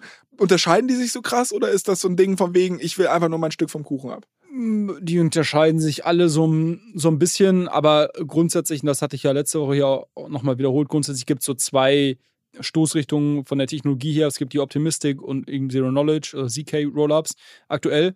Innerhalb dieser Lager gibt es dann nochmal Unterschiede. Also auch ein Arbitrum funktioniert anders als Optimism. Äh, ZK Sync funktioniert ein bisschen anders als jetzt Scroll zum Beispiel, was auch ein ZK Rollup ist und so weiter. Also da gibt es schon nochmal Unterschiede. Ich glaube, das würde jetzt hier tatsächlich zu weit, zu weit führen. Warum so viele? Ich meine, das ist halt so ein so ein Paradigmenwechsel aktuell. Also bisher haben wir immer, äh, jetzt eigentlich seitdem es äh, Ethereum gibt, ähm, in dieser, in dieser Welt gelebt, dass irgendwie Blockspace auf Smart Contract Plattformen irgendwie eine eine rare Ressource ist. Ne? Da gibt's, die ist halt limitiert und es gibt dann immer irgendeine Art von Mechanismus, wie man irgendwie ähm, halt bei Ethereum halt dieser Fee-Market vor allem, wie ich quasi dann darüber entscheide, wer äh, Blockspace bekommt und wer keinen bekommt. Das ist genau das, was du gerade beschrieben hast. Und woran wir uns jetzt gewöhnen müssen, ist, dass das nicht mehr der Fall ist. Also quasi, wir werden äh, in einer ganz nahen Zukunft in einer Welt leben, wo es unendlich Blockspace gibt, wo es 20, 30 solcher Layer 2s gibt, die äh, alle irgendwie einen gewissen Space anbieten, also eine gewisse Datenmenge letztendlich, die sie irgendwie in ihrer Blockchain speichern können. Und das wird äh, relativ schnell dass die Nachfrage danach, glaube ich, auch erstmal übersteigen. So, und ähm, deshalb ist das wahrscheinlich gerade so ein bisschen so äh, vergleichbar mit irgendwie, weiß ich nicht, du hast irgendwie so Delivery Services äh, und plötzlich hast du halt irgendwie 20 von denen oder Scooter, hier du irgendwie so 10 Scooter-Unternehmen in deiner Stadt und am Ende des Tages setzen sich halt irgendwie drei bis vier durch. Ähm, und ich glaube, so ein bisschen kann man, so ein bisschen kann man da auch drüber nachdenken, dass man sagt, okay, jetzt haben wir dann sehr bald sehr, sehr viele ähm, und die Frage ist dann, welche Layer 2 Lösungen setzen sich in welcher Stadt, äh, beziehungsweise in welcher in welchem Vertical irgendwo durch. Gibt es vielleicht manche, die sich sehr stark irgendwie auf eine, auf eine Gaming-Industrie äh, äh, fokussieren. Das sieht man vielleicht bei Starknet oder bei Starkware schon so ein bisschen. Gibt es andere, die vielleicht irgendwie äh, sich irgendwelche Features bauen, die es irgendwie einfacher macht, in der DeFi-Welt da zu agieren und so weiter. Das wird sich sicherlich irgendwo aufteilen manche werden es uns sicherlich gar nicht schaffen und werden irgendwie da nicht, ähm, nicht genug Traction aufbauen können und werden es dann wieder einstellen. Also ich glaube, das ist halt jetzt so ein bisschen das äh, äh, hier Landgrab-Game, äh, dass du sagst, okay, du hast jetzt hier eine neue Technologie. Ähm, jetzt bauen wir alle fleißig drauf los und dann sehen wir in ein, zwei Jahren, was irgendwie die dominante Technologie ist, beziehungsweise welche Teams am besten äh, bauen konnten oder am besten halt eine Community aufbauen konnten und somit quasi halt signifikante Masse an Entwicklern und irgendwie äh, Usern bei sich auf die Plattform ziehen konnten. Deshalb gibt es gerade Sieht man da so viel? Gibt es da noch so viele Differenzierungsmöglichkeiten zwischen den Layer 2s? Also, wenn ich halt überlege, bei den Delivery Services haben wir ja das Problem, also, schönes Beispiel, was du da eingeworfen hast seit 20 Jahren versuchen, diesen Markt zu erobern und es gibt eigentlich keinen, der so richtig profitabel ist, weil das Problem ist immer dann, wenn du versuchst, deine Margen zu erhöhen, indem du irgendwie Preise erhöhst oder halt sagst, oh geil, endlich haben wir Marktkonsolidierung gehabt und in meinem äh, Space bin ich jetzt der Einzige, gibst du wieder einem neuen Player Möglichkeit, in den Markt einzutreten, weil dein Produkt einfach nicht differenziert genug ist. Ja. Gibt es bei Layer 2 so eine Superior Technology? Also würdest du jetzt sagen, mal, also bei, bei Blockchain ist ja fast alles immer offen und ich sehe ja immer alles. Bedeutet jetzt, wenn, wenn Arbitrum sich, keine Ahnung, um jetzt irgendein Beispiel zu nennen, die gehen jetzt in den DeFi-Space. Ist das ist ein Beispiel, was realistisch ist? Oder, oder wir nehmen ja, Stark, wir nehmen, wir nehmen Starknet, die in den Gaming-Space gehen. Und die werden jetzt in allen Web3-Games irgendwie als die Layer 2 of der Wahl. danke. Gewählt. Was passiert, wenn wir die Preise ein bisschen erheben, äh, anheben? Kann ich dann einfach sagen, ja, okay, dann mache ich Darknet 2.0 und greife das ab oder? Ne, die Frage ist ja, du hast ja hier mehrere, mehrere Seiten, von denen du drauf schauen kannst. Du hast einmal die, die ganze Entwicklerseite, ähm, wo es sehr stark darum geht, wie gut ist die Infrastruktur, gibt es hier, also funktioniert das Ding oder gibt es hier irgendwie super viele Bugs und es gibt irgendwie kein richtiges Testnet, wo ich meinen Code irgendwie testen kann, weil das irgendwie ständig crasht und so weiter. Das heißt, da bin ich irgendwie relativ schnell frustriert und dann gehe ich halt zu einem anderen. Gibt es da irgendwie das richtige Tooling? Gibt es irgendwie Grant-Programm, also irgendwie Förder Fördermittel letztendlich, die ich irgendwie bekomme, wenn ich jetzt auf der, auf dem Ökosystem irgendwie aufbaue. So, das ist so die ganze eine Seite. Von der Entwicklerseite, das eher so die quasi technische Infrastruktur slash Performance, und so weiter so in die Richtung geht. Da, glaube ich, differenzieren die sich schon alle sehr stark. Da sind manche weiter. Arbitrum, weil wir was gerade genannt hast, die sind schon ein Jahr live im Mainnet wirklich. Das heißt, da gab es jetzt schon ein Jahr Zeit, irgendwie auch Tools drumherum zu bauen. Andere sind halt dann noch ein bisschen früher und müssen da jetzt erst nachziehen. Ähm, so, und, und dann ist da die Frage, wie stark ist der Lock-in-Effekt? Und ich glaube, das ist ein Thema, das werden wir jetzt über die nächsten Jahre beobachten können. Also quasi ein Team, was jetzt irgendwie auf einem Arbitrum gestartet hat, weil das war der erste Layer 2, der live war, ähm, würden die jetzt nach einem Jahr oder nach eineinhalb Jahren trotzdem auf eine andere Layer 2 umziehen, ähm, weil sie vielleicht sagen, okay, es ist irgendwo technisch 15% bessere Lösung. Ähm, oder sagen sie, boah, jetzt habe ich hier schon alles und meine Community ist irgendwo hier, jetzt bleibe ich hier. Das ist, glaube ich, eine ganz spannende Frage. Das werden wir aber erst, glaube ich, sehen. Und die andere Seite ist, das, was du gerade mit den, mit den Kosten, glaube ich, ansprichst, ist so ein bisschen die, die der, der Endnutzer. Auf welche, welche Layer 2 gehen dann die Endnutzer drauf? Und das ist natürlich sehr stark äh, davon bestimmt, welche Transaktionskosten habe ich dort. Aber auch, und das ist, glaube ich, ist eigentlich ganz spannend, wenn man darüber nachdenkt, so was, was zieht dich erst auf so eine Plattform drauf? Ich glaube nicht, dass ich jetzt, äh, dass ich jetzt auf den einen Layer 2 gehe, weil ich sage, okay, der ist irgendwie nochmal einen halben Cent günstiger als der andere, sondern ich glaube, ich gehe auf den, wo irgendwie die meisten Apps sind, die ich halt nutzen möchte. Also ich glaube, das ist eher so das Flywheel und deshalb setzen auch viele auf der Entwicklerseite an, dass sie quasi sagen, okay, wir holen uns Entwickler, die bauen coole Apps, die coolen Apps bringen die Nutzer, die Nutzer machen es wieder attraktiver, ähm, weil du dann sagen kannst, ja, hier sind schon irgendwie ein paar hunderttausend User. Für neue Entwickler auf dieser Plattform oder auf dem Ökosystem aufzubauen und so weiter. Ich glaube, das ist so, so in der Richtung äh, äh, spinnt dieses Flywheel gerade. Ähm, und, und von den Kosten her, ja, die sind so ein bisschen unterschiedlich gerade, aber jetzt nicht massiv. Also die sind alle okay, so ungefähr Zehn, zehnmal so günstig wie Ethereum. Aktuell. Also Frage an der Stelle ja schon beantwortet, dass du sagst, okay, es differenziert sich allein durch das Entwicklerökosystem. Ja. Also es ist ja eine andere Sache, wenn ich jetzt zum Beispiel Lieferando bin und 100.000 Restaurants habe, toll, aber das Restaurant kostet es überhaupt nicht, sich auch bei Volt oder sowas liefern, also ja. listen zu lassen. Ja. Während es ist schon ein Pain wahrscheinlich für eine andere Layer 2, deine Applikation so umzuschreiben, dass sie dort. Ein bisschen. Ja, und äh, ich meine, es gibt, ähm, wenn, du, wenn du oft so Meinungen von Experten hörst, die sagen, langfristig, rein, rein technologisch gesehen, sollten langfristig Zero-Knowledge-Rollups die äh, überlegenere Technologie sein. Das heißt doch Arbitrum-Tokens verkaufen? Jein äh, oder, oder nein, weil zum einen, was heißt langfristig und, und also quasi Zero-Knowledge-Technologie äh, ist heute wirklich noch steht noch sehr am Anfang, also das dauert noch. Ähm, und die Frage ist quasi, was schaffen die anderen Layer 2s in der Zeit schon an Traction aufzubauen? Und vielleicht wechseln dann die Leute nicht mehr, obwohl die Technologie besser ist. Und der andere Grund, warum du es vielleicht aus dem Grund jetzt nicht verkaufen solltest, ist, dass äh, ich mal einen Podcast mit einem der Gründer von Arbitrum gehört habe, dass er gesagt hat, wir sehen uns als technologieagnostischer ähm, Anbieter. Das heißt, wenn, könnte sein, dass sie pivoten. Die bauen schon an Zero-Knowledge-Themen im Hintergrund. Äh, wenn die sehen, dass die Technologie, er hat das damals so gesagt, wenn sie sehen, dass die Technologie so reif ist, dass das quasi für sie Sinn macht, würden sie sofort switchen. Also sie sind da nicht äh, irgendwie jetzt äh, religiös, dass sie sagen, okay, die eine und nicht die andere Technologie, sondern sind da, glaube ich, sehr opportunistisch. Optimism wird ein Problem haben, glaube ich, weil bei denen steht das quasi im, Na im, im Namen drin, was sie quasi machen.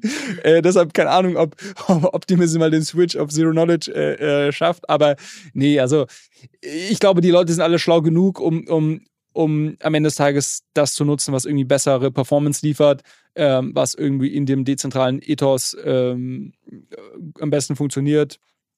Und die müssen auch sie alle erstmal dezentralisieren. Also das muss man an der Stelle auch nochmal sagen. Wir loben, wir loben hier immer die Layer 2 Blockchains.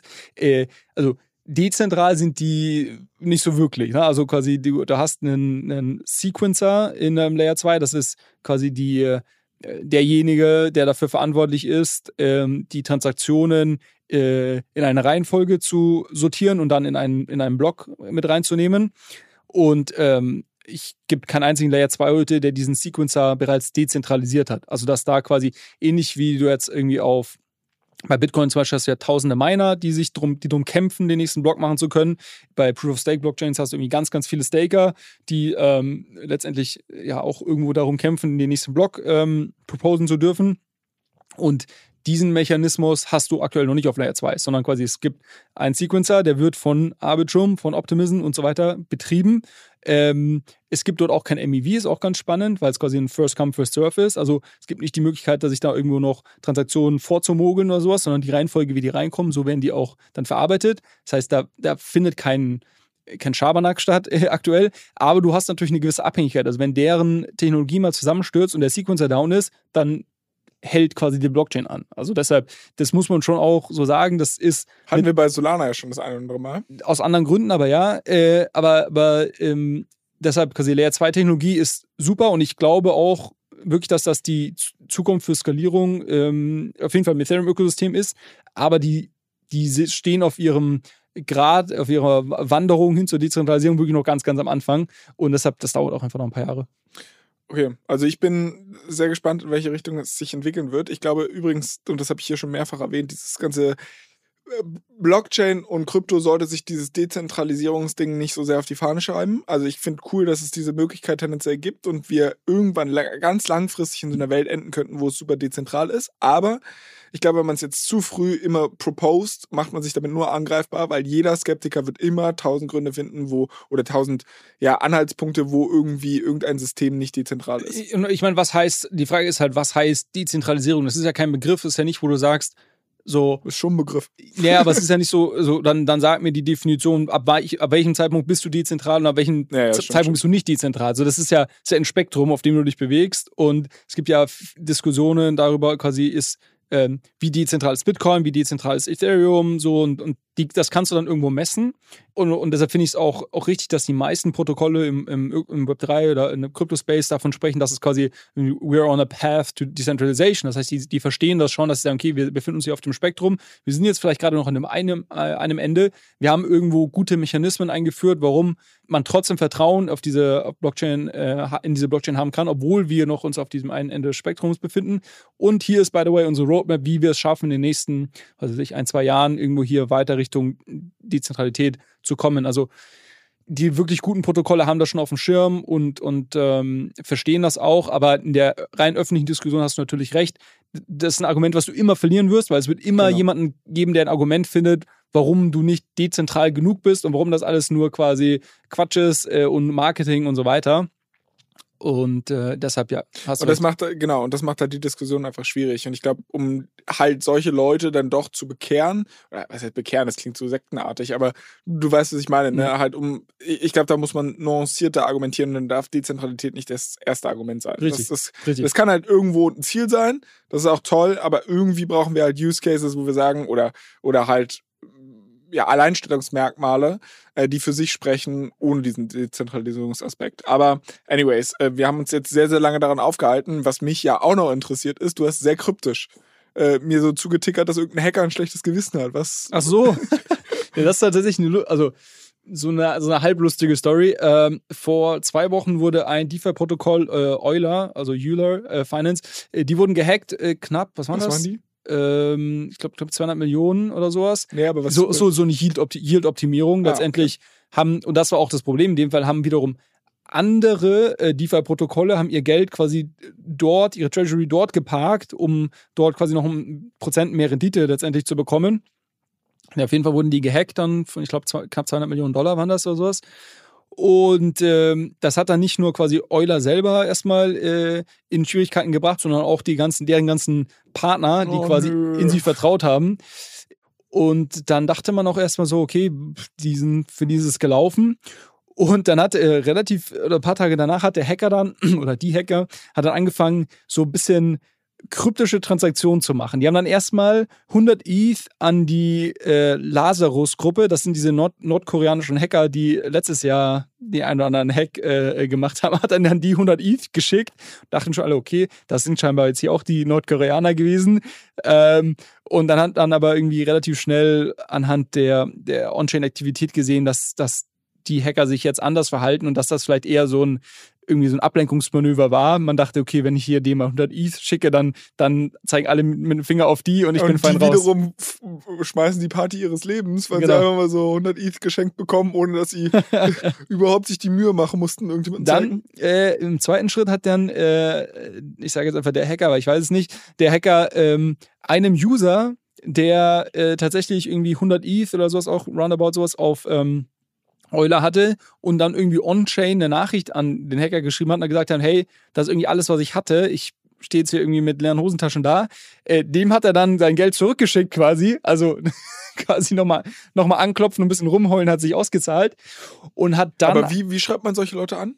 Also du kannst, du kannst quasi Nachrichten in Transaktionen on-chain. ähm, ist auch geil, dass so ein Opfer dann quasi nochmal Geld hinterher schiebt, nur um eine Nachricht schicken zu können. äh, Gut, ja, ja, genau, äh, genau. Und du kannst da quasi Nachrichten reinschicken und die kannst du dann quasi decrypten und, und dann, dann siehst du es.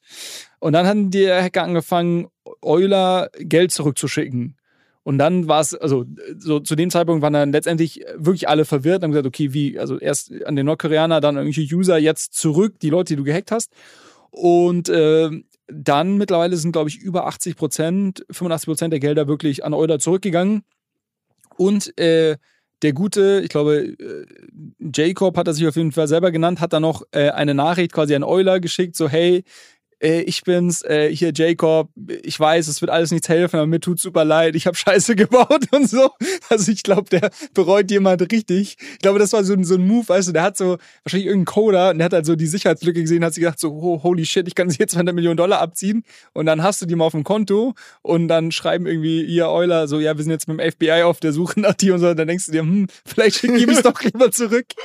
Und äh, ja, also der gibt's auf jeden Fall jemand, der jetzt irgendwie kalte Füße bekommen hat. Aber das finde ich ja, also das ist ja auch irgendwie absurd. Also da würde ich halt, da würde ich halt mir diese Lazarus-Nummer, hätte ich mir dann komplett gespart.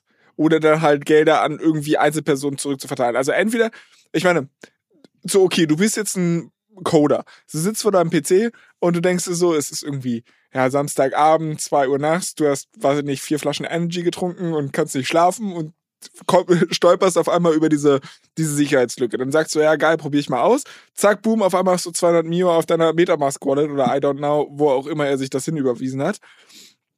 Und dann kannst du erst recht nicht schlafen.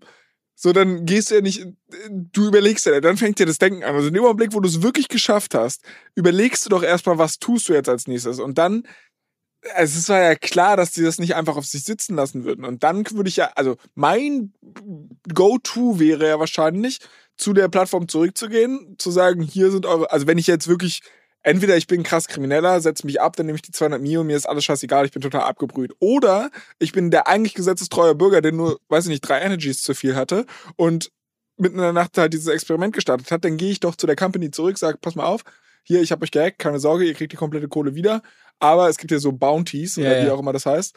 Wo sind denn meine, weiß ich nicht, ein, zwei Mio? ja, Das hätte er locker bekommen. 100 Prozent. Und, und, und der, der Hacker oder ist 100 Prozent diese zweite Kategorie und dachte, glaube ich, aber kurzzeitig, dass er die erste Kategorie ist. Ich glaube, er dachte kurz, das ist quasi jetzt hier der Profikriminelle und dann schickt mal Lazarus ein bisschen was rüber und hat dann nochmal relativ schnell gemerkt, okay, Ja, und das ist jetzt die komplett beschissene Situation. das ist jetzt Weil irgendwie, also, nichts halbes, nichts Ganzes. genau, vielleicht, vielleicht verschonen sie ihn jetzt, aber er hat auch keine Kohle so wirklich damit gemacht. Ähm, ja, das ist einfach, nee. Okay, macht mich nur, macht mich nur, äh, ja, stutzig. Deshalb lass uns direkt zu deinem letzten Thema gehen, was du hier so ein bisschen mitgebracht hast. Und zwar, also ich habe bisher Trader Joe's noch absolut nicht mit Krypto in Verbindung gebracht. Ich kenne es als Eistee, ehrlicherweise.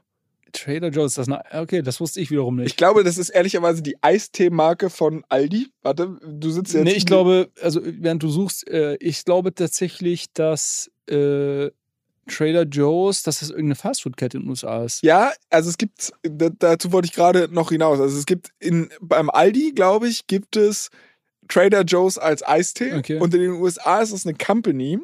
Und warte mal, ich muss jetzt mal schauen, 500 Jahre vorwiegend im Westen der USA. Ja, Lebensmittel-Einzelhandelskette aber. Ja. Also es ist genauso wie Aldi. Es ist auf jeden Fall aber auch eine dezentrale Börse. und, und aus dem Grund habe ich es hier reingeschrieben. Okay. Ähm, ja, Trader Joe, ganz witzig eigentlich. Man muss auch dazu sagen, diese Einzelhandelskette heißt Trader Joe's. Genau. Also mit, mit einem S hinten. Apostroph S und die dezentrale Börse, von der ich dir gerne erzählen möchte, wenn du mich denn dann lässt, die heißt nur Trader Joe ohne S. Okay. Ähm, richtig, ja, das ist ähm, so jedem, der in 2021 auf oder 2022 auf Avalanche aktiv war, äh, auf der Blockchain Avalanche, dem wird das ein Begriff sein, weil äh, Trader Joe auf Avalanche äh, gelauncht ist damals und dort sehr schnell zu eigentlich der wichtigsten Dez äh, dezentralen Börse äh, geworden ist. Und ich habe es lange Zeit auch nur wirklich als ähm, Protokoll, was in dem Ökosystem aktiv ist, wahrgenommen und wurde die, die letzten Wochen erst wieder so ein bisschen aufmerksam darauf, weil die scheinbar, also Avalanche muss man ja auch sagen, ist quasi sehr stark gecrashed. Jetzt nicht nur der Token als solcher, sondern auch das, das Ökosystem von der irgendwie der Aktivität dort, Anzahl der Nutzer. Die, irgendwo ziehen sie es durch, also sie sind jetzt nicht so Luna-mäßig, Terra Luna-mäßig komplett am Boden, sondern da passiert schon noch was, aber fairerweise äh, haben sie da schon auch wirklich stark an, am Boden verloren. Äh, und, und ich hatte eigentlich Trader Joe dann so in den, quasi in dem äh, gleichen Kästchen eingeordnet und war dann überrascht, dass die irgendwie jetzt auf Arbitrum live sind, auf äh, Binance, äh, auf der Binance Smart Chain äh, jetzt launchen und so weiter. Und dass die scheinbar kontinuierlich weiterentwickelt haben und ein echt cooles Produkt gebaut haben. Und äh, da war ich wieder überrascht, weil der Token jetzt zuletzt richtig stark durch die Decke gegangen ist und sich irgendwie vervierfacht hat. Und das hat mich dann so ein bisschen zum Anlass, äh, dazu veranlasst, nochmal ein bisschen äh, reinzulesen, was jetzt der Grund dafür ist. Und es ist eigentlich ganz interessant zu sehen, ähm, weil, äh, und deshalb wollte ich jetzt hier erwähnen, also es ist gerade so, so ein halber Token Deep Dive, äh, weil Trader Joe es wirklich geschafft hat, technisch ähm, nochmal eine andere Lösung zu bauen, die aber scheinbar mit Uniswap irgendwo, also mit Uniswap äh, V3, also mit der aktuellen Version von Uniswap, konkurrieren kann. Und zwar vor allem auf, einer wichtigen KPI und das ist die quasi die Effizienz von Liquidität. Also ähm, diese dezentralen Börsen leben ja davon, dass irgendwie Leute äh, Liquidität zur Verfügung stellen. Und die Frage ist jetzt halt, wie viel Trade-Volumen kannst du mit x Dollar Liquidität ähm, bewältigen? Also wenn du irgendwie 100.000 Dollar Liquidität hast, ähm, wie viel äh, Trade-Volumen kannst du darüber ähm, abwickeln. So, und das ist halt eine super wichtige K äh, KPI für dezentrale Börsen, weil jeder, der natürlich Liquidität zur Verfügung stellt, möchte irgendwo einen Return dafür sehen, möchte irgendeine Verzinsung sehen. Und je effizienter du quasi dieses Kapital einsetzen kannst und je mehr Volumen du mit der gleichen Menge Kapital bedienen kannst, desto mehr Fees, Fees generierst du, die du an die gleiche Menge an, an äh, Kapital quasi ausschütten kannst. Ich glaube, also was jetzt nochmal sinnvoll wäre, wäre zu erklären, wie überhaupt Liquidität auf so Börsen zustande kommt. Also dass man halt, im Endeffekt ist es jetzt, ich habe ein paar Tokens, so Ethereum oder was weiß ich, Ja. rumliegen, kann damit halt zu Ethereum gehen, ohne dass ich jetzt wirklich tauschen will, sondern zahle halt in so einen Pool ein. Ne? Und das ist Zu halt, Uniswap meinst du? was habe ich gesagt? Ethereum. Nee, genau. Also ich habe Ja. Ethereum-Tokens, die ich in einen Uniswap-Pool oder sowas einzahle. Richtig. Und dann kann quasi mit diesem Pool, da, dieser Pool nimmt dann die Gegenpartei ein auf Uniswap für jeden, der tauscht.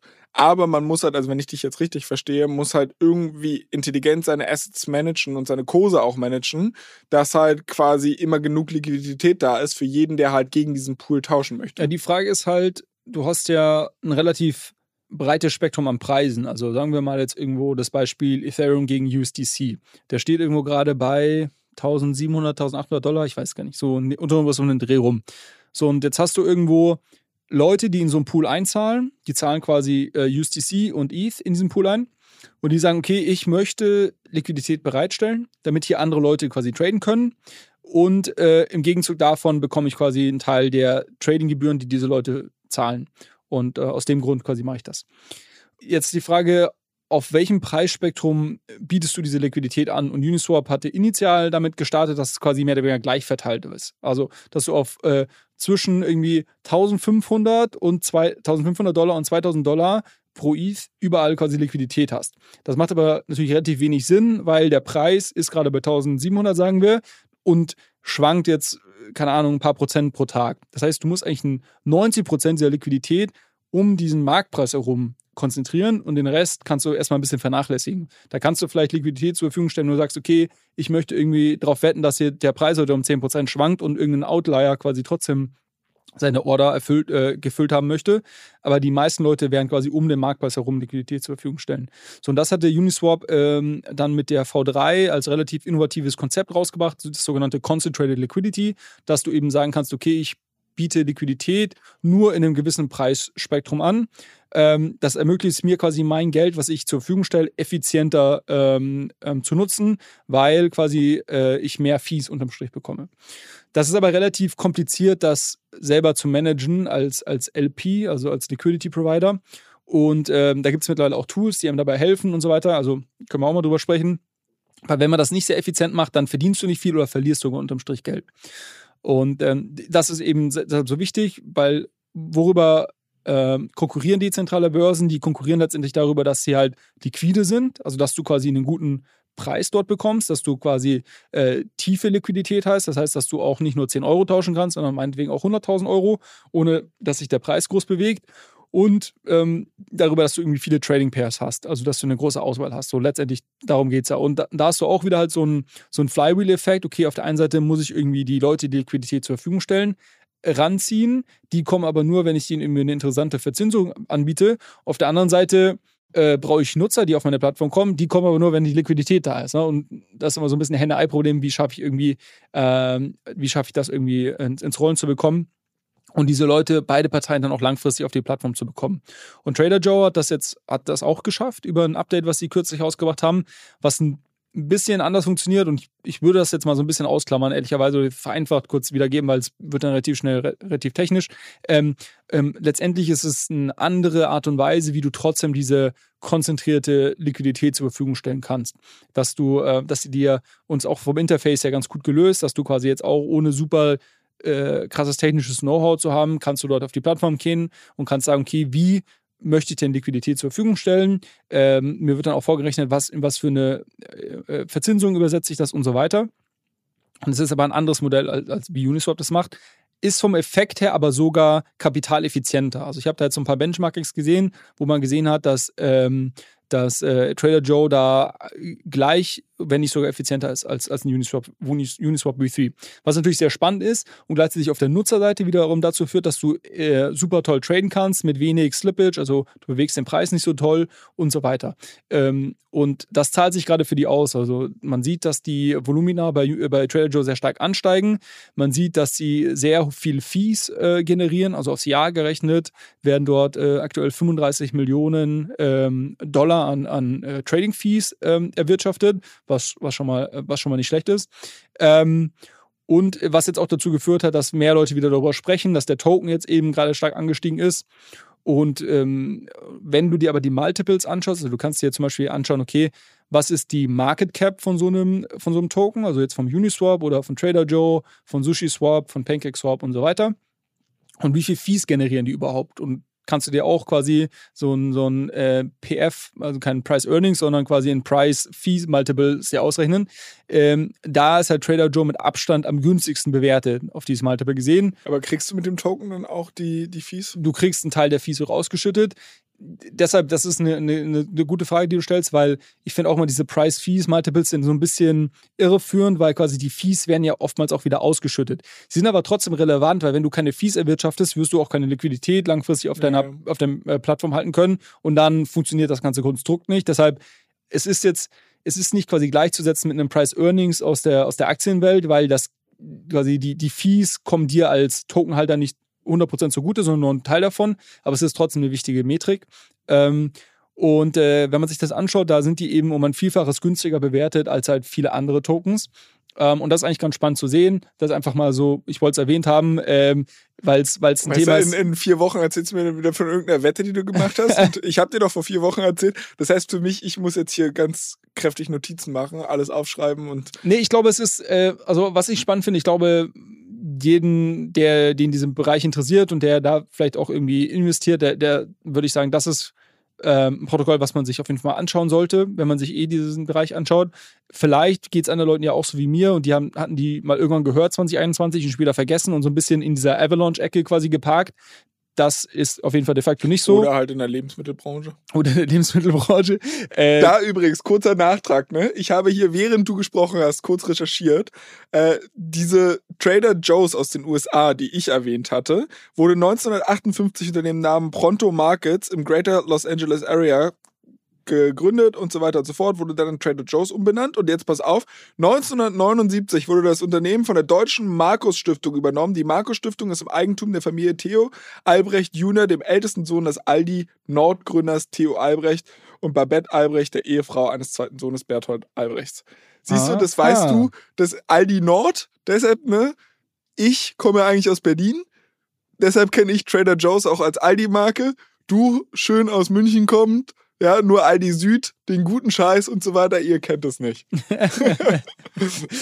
du mit, deinem, mit deinem Airdrop gehst du doch eh nicht mehr zu Aldi. Jetzt. Ja, das stimmt, das stimmt. Nur noch hier ich zu, ich fahr jetzt zum mal, Ökomarkt. Ich fahre jetzt mit der Bahn immer ins KDW und dann speise ich da ganz oben und dann fahre ich wieder zurück. nee, äh, genau, deshalb Trader Joe lohnt sich vielleicht doch nochmal drauf zu schauen, wenn man, wenn man ähm, die vielleicht irgendwo schon abgetan hatte oder wenn man noch nie von denen gehört hat. Ähm, scheint ein sehr umtriebiges Team zu sein, die gute Technologie auf den Markt bringen und das zahlt sich jetzt gerade aus, was jetzt irgendwie Traction bei denen auf der Plattform angeht und es zahlt sich jetzt gerade auch für die Tokenhalter aus, deshalb let's see. Ich würde dir mal sagen, das schreit fast nach einer Hausaufgabe für mich, oder? Soll ich das mal ausprobieren? Äh, Kann ich darüber meine äh, Arbitrum-Token? Ich darf ja nicht verkaufen, aber dürfte, könnte ich die darüber? Äh, ich glaube schon, ja. Müsste okay. mal schauen. Also die sind nur für Arbitrum auf jeden Fall live, deshalb ich nehme an, dass sie auch ein, ein Liquid, also ein Trading-Paar für Arbitrum Arbitrum Weth, also Wrapped ETH oder Arbitrum USDC oder sowas haben. Okay. Ziemlich sicher. Okay. Naja, vielleicht probiere ich das mal aus. Vielleicht, vielleicht, wird das mal eine selbstgestellte Hausaufgabe für die nächste Woche. Ähm, ich werde auf jeden Fall davon berichten, was ich mache, ob ich dumm genug bin äh, zu verkaufen oder doch äh, stark genug, um, um zu halten. Ähm, wie gesagt, es wird kein Update an dir vorbeigehen.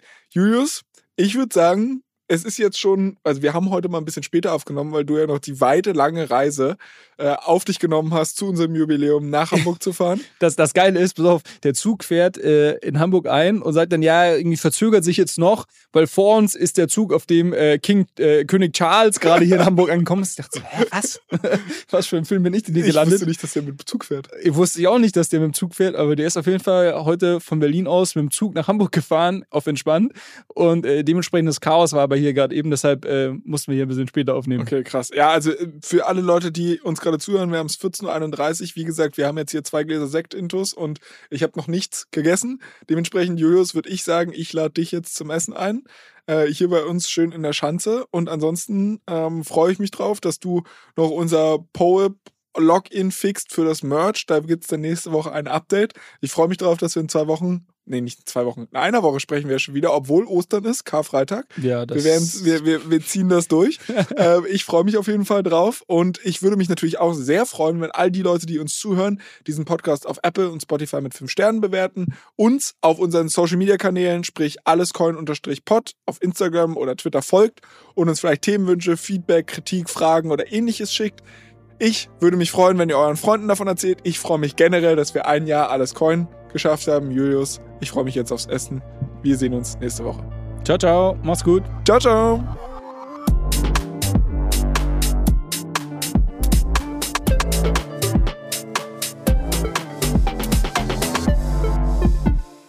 Dieser Podcast wird produziert von Podstars